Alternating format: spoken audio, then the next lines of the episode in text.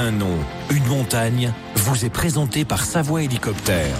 Les super leftos, c'est vendredi, ça sent bon le week-end et peut-être justement vous allez partir en randonnée. On se pose toujours la question de quel chemin on va emprunter, mais euh, autour de quel sommet.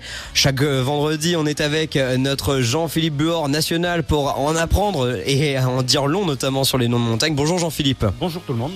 Euh, toujours, on rappelle, hein, selon euh, votre ouvrage, hein, Origine des noms de montagnes, que ce soit pour la Haute-Savoie comme pour la Savoie. Aujourd'hui, on va parler de bétail ensemble. Oui, oui, on, a- on dit toujours qu'on fait des, qu'on fait de la randée des, des montagnes de vaches, mais en fait, euh, le, le bétail a beaucoup d'importance puisqu'il y avait des alpages en montagne et souvent il y a des alpages qui étaient euh, particuliers et qui ont donné leur nom à des, euh, à des montagnes. Alors le plus connu, le plus simple à comprendre, bien c'est du côté du lac d'Annecy, on a le roc des bœufs. Ah Voilà, oui. Pour ça, parce que c'est un, il y avait un alpage qui était réservé aux bœufs.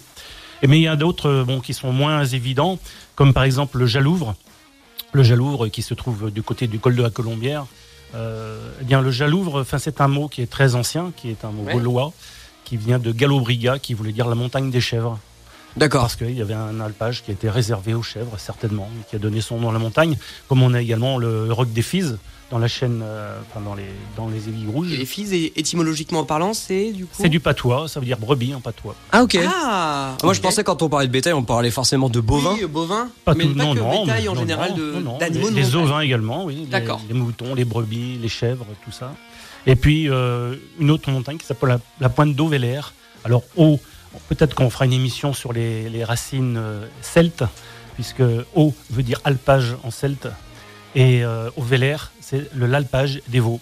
Vélaire, les veaux, les jeunes Ah. vaches. Voilà. La pointe d'Auvélaire euh, possédait un, un alpage qui était réservé aux jeunes bétails. Ok, euh, Auvélaire euh, qui, euh, qui se situe où précisément? Oui, en Haute-Savoie. En Haute-Savoie?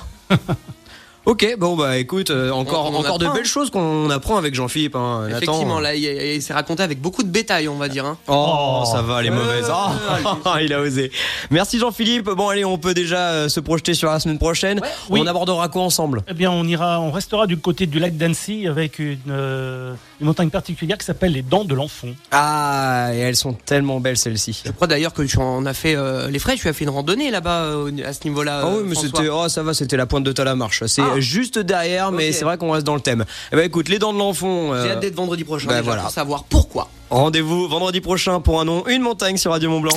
Survoler les montagnes des Alpes avec Savoie Hélicoptère au départ de Marna ou Courchevel. Infos et réservations sur savoie-hélicoptère.com.